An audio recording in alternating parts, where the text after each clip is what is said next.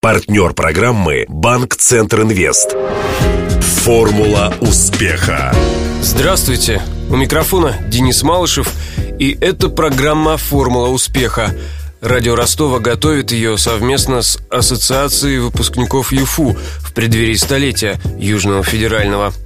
Сегодняшний гость студии – ректор Ростовского государственного строительного университета Владимир Вагин. По моей просьбе Владимир Стефанович вспомнил студенческую молодость на физфаке РГУ и рассказал о своем увлечении рыбалкой. В таком амплуа ректор одного из крупнейших вузов страны, поверьте, еще не представал перед журналистами. Для справки. Владимир Стефанович Вагин, кандидат физико-математических наук, доктор экономических наук, профессор. Родом с Верхнего Дона из хутора Нижний Тихоновский, что недалеко от станицы Вешенской. В 1978 году окончил физический факультет РГУ и по распределению был направлен в Северную Осетию. С 1978 по 1989 год работал в Горском сельхозинституте на преподавательских и научных позициях. Затем ушел в чиновники, был избран по конкурсу в Госплан Республики Северная Осетия Алания. В 90-х отвечал в республике за охрану окружающей среды, возглавив соответствующие комитеты и министерства. В это же время получил вторую специальность – инженер-эколог. Окончил Северокавказский горно-металлургический институт. После работы в республиканском правительстве Вагин стал ректором этого вуза. На этой позиции он пробыл с 2002 вплоть до перевода в Ростов в 2011. Приказом Федерального министерства образования и по согласованию с донским губернатором Вагин был назначен руководителем РГСУ, одного из трех крупнейших в Ростове вузов. Интервью. По моим скромным подсчетам, физфак подарил городу немалое количество ректоров. Давайте вместе посчитаем. Вы, Колесников, это В первую очередь Колесников, Это Ростовский потом Лунев, а потом я. Я самый младший из них. Когда вы учились на физфаке, вы думали, что станете ректором? Одного из крупнейших вузов в регионе. Для нас ректор это был Юрий Андреевич Жданов. А это полярная звезда, которую э, видел я только один раз, когда получал из его рук диплом. Какое впечатление, кстати, оставил? Маленький, полненький, чуть-чуть лысенький, улыбающийся добрый человек. Излучающий бешеную энергию. Да. Для справки. Жданов Юрий Андреевич, крупный советский ученый, зять Сталина. Его важнейшие научные работы посвящены органической химии и философским проблемам естествознания. В 1957 году возглавил Ростовский госуниверситет, которым руководил 31 год. За это время провинциальный вуз превратился в один из крупнейших научно-образовательных центров страны. Как вспоминают современники, несмотря на свое высокое положение, Жданов был человеком образованным, свободно говорил на двух иностранных языках, прекрасно играл на рояле, держался просто и без зазнайства. Как было учиться на физфаке тогда? Иногда, конечно, можно было прогулять лекцию, но нельзя было прогулять практический или лабораторный, потому что сразу выбивался из графика. Но сессия, когда ну, бывало так, что ночами не спали, сидели, занимались. Физиков считают на самом деле в душе лириками. Творческая самодеятельность, э, театры. Было на это время? Сильно сомневаюсь, что физики были большими лириками, хотя я сам играл на гитаре и даже не имея голоса пытался петь о девчонках, о неразделенной любви и так далее. Все это было. Как я вижу сейчас, поставлена система культурно-массовой работы, как ребята участвуют в спорте, участвуют в культурной жизни. Я должен сказать, что у нас, конечно, этому меньше уделялось внимания, у нас больше уделялось учебы. Даже на спорт не было времени. Нет, мы в футбол играли, у нас все время площадка была рядом с факультетом, благо западное, места много, это не центральный офис здесь. Не во время лекций. Все зависит от настроения. Серьезно? Нет, нет, ну что ж вы думаете, что если я стал ректором, то я не пропускал занятий и был круглый отличник? Нет. У меня было, так сказать, последние два с половиной курса я отлично учился. До этого даже у меня, как ни странно, по математике за один семестр была тройка. Представляете, ваши студенты услышат. Ничего, зато когда мы встречались там через 20 лет, я подошел к преподавателю и говорю, я говорю, кандидатом физмах наук стал только лишь потому, чтобы доказать вам, что вы мне тройку поставили неправильно. А болели за кого? Из За футбольных да, да, команд. да, да, да. Не, я не любитель футбола. И Если не футбол, то какой вид спорта ваш? если это можно назвать видом спорта, то я очень люблю рыбалку. Почему? Это тоже Да. вид спорта. Спорта, очень да. даже. Есть спортивная да. рыбалка. Просто я считаю, что, во-первых, это возможно рассматривать как семейный вид спорта. У меня супруга тоже очень заядлый рыбак, поэтому мы с ней всегда рыбу ловим вместе, ездим. Во-вторых, это доступный, удобный способ э, отвлечься от внутрисемейных проблем, если они есть, а еще в большей степени от проблем, которые есть на работе, расслабиться. Своего рода медитация на фоне природы. Но эта медитация иногда приводит к тому, что после ловли спиннингом два дня тяжело поднять руку. Конечно, бывают и направления, когда ловишь карпа или сазана, то тогда поставил удочки и ждешь. Да, можешь отдохнуть, тогда клева нет. Но если нашел и все сделал правильно, клев будет постоянно, и устанешь еще больше. Где самые клевые места? Где вы ловите рыбку-то? Конечно, самые любимые места у меня для ловли рыбы – это мой родной Верхний Дон – значит, между Казанской и Вешками. Там есть хорошие места. И там, где я родился, Старый Дон. Там чистый Дон. Мы даже там воду берем из Дона и кипятим чай, варим уху. До сих пор? Да да, к счастью. Если, конечно, воронежцы что-нибудь там не нахулиганят. А так здесь, конечно, это Маныч, это Арпачин, это Багаевская, это Семикаракоры. Ну, тоже чуть повыше. Да, повыше. Я, я вообще не любитель ловить рыбу в низовьях Дона, потому что я же все-таки по второму образованию инженер-эколог. Я знаю, что там есть. Самый большой улов? Супруга подсекла, я вытаскивал сазана на 9,6 килограмма. Она думала, что она зацепила зацепилась.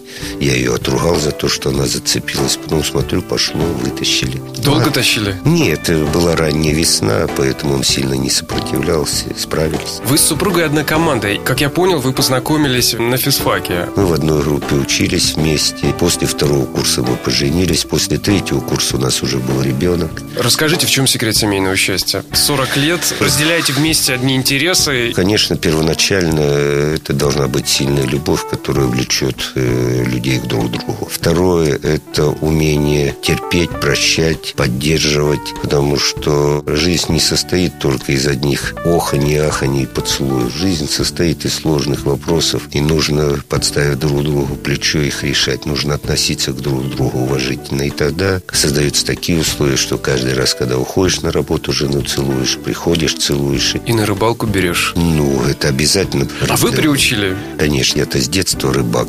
Я еще в школу не ходил, на рыбалку ходил. И мама мне даже в порывах, так сказать, наставлений, ну что там, пять лет рыбачку идет рыбу ловить на речку тихо. Наставление дает, дает в конце. Говорит, если утонешь, домой не приходи. Даешь ты, дон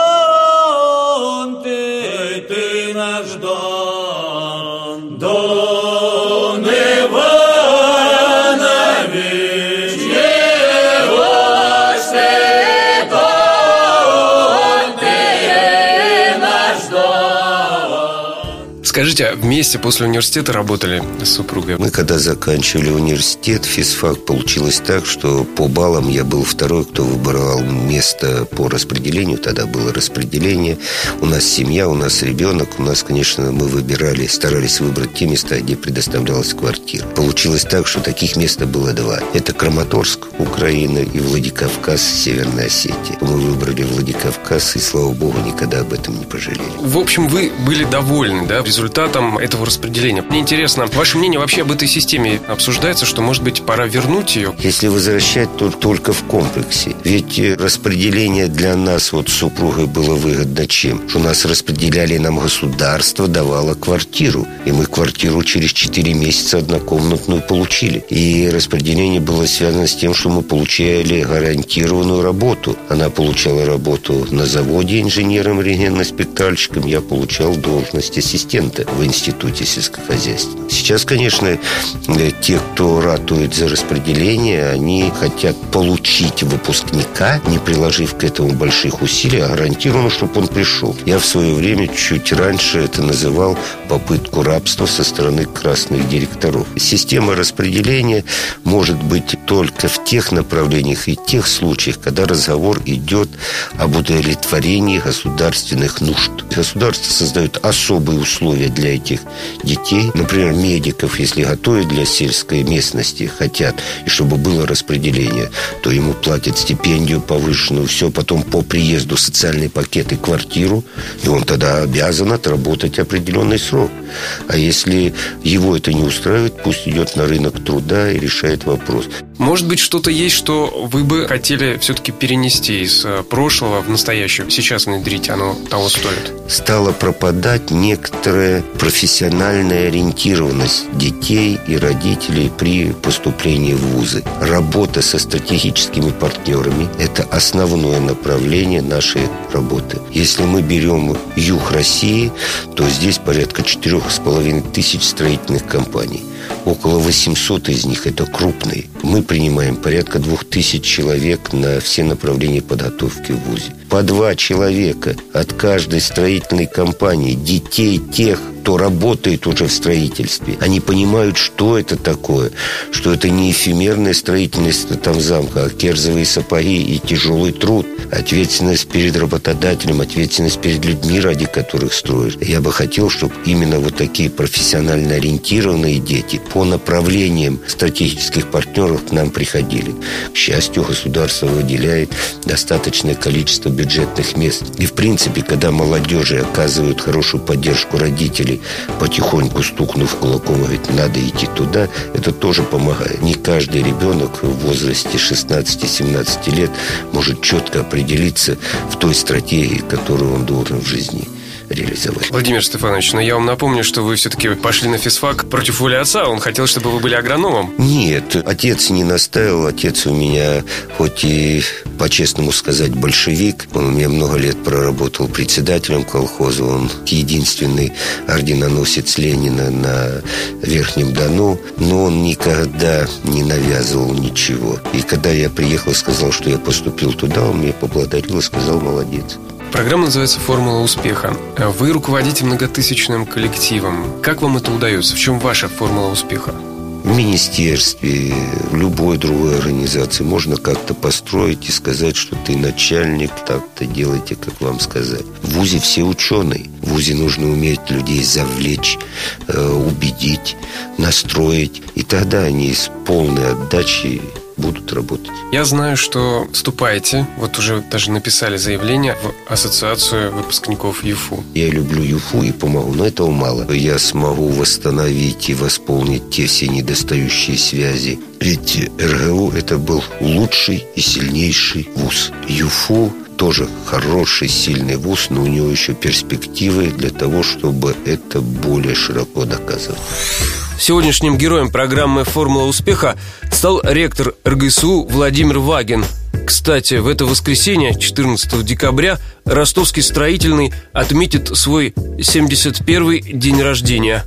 Радио Ростова и его партнеры, Ассоциация выпускников ЕФУ и Банк Центр Инвест поздравляют Владимира Стефановича и коллектив вуза.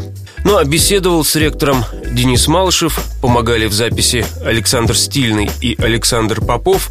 В программе звучал фрагмент песни ансамбля «Бузулук» «Уж ты Дон, наш батюшка Дон». До встречи завтра в это же время. Формула успеха. Партнер программы «Банк Центр Инвест». Ваш бизнес набирает обороты, проходит опасный поворот.